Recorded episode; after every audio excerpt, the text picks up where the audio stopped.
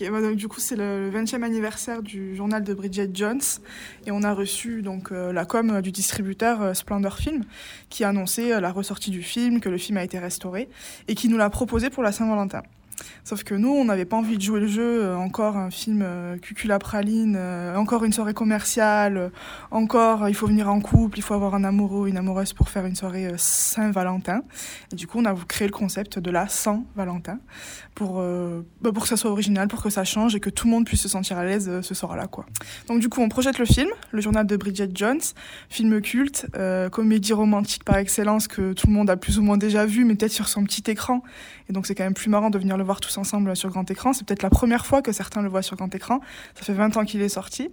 Moi, j'ai découvert quand j'étais petite euh, sur petit écran, donc je vais le voir par exemple pour la première fois euh, au cinéma, donc c'est plutôt sympa.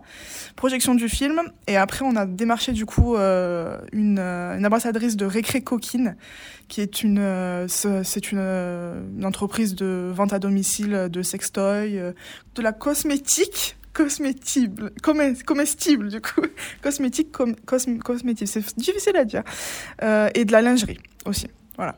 Donc euh, le principe c'est de faire des réunions comme les réunions Tupperware où on va découvrir euh, des trucs pour la cuisine, mais là elle va à domicile et elle montre des nouveaux produits à des réunions plutôt privées d'habitude. Et c'est la première fois qu'elle le fera au cinéma parce que d'habitude ça se fait pas du tout en grande salle, en public. c'est un peu inédit.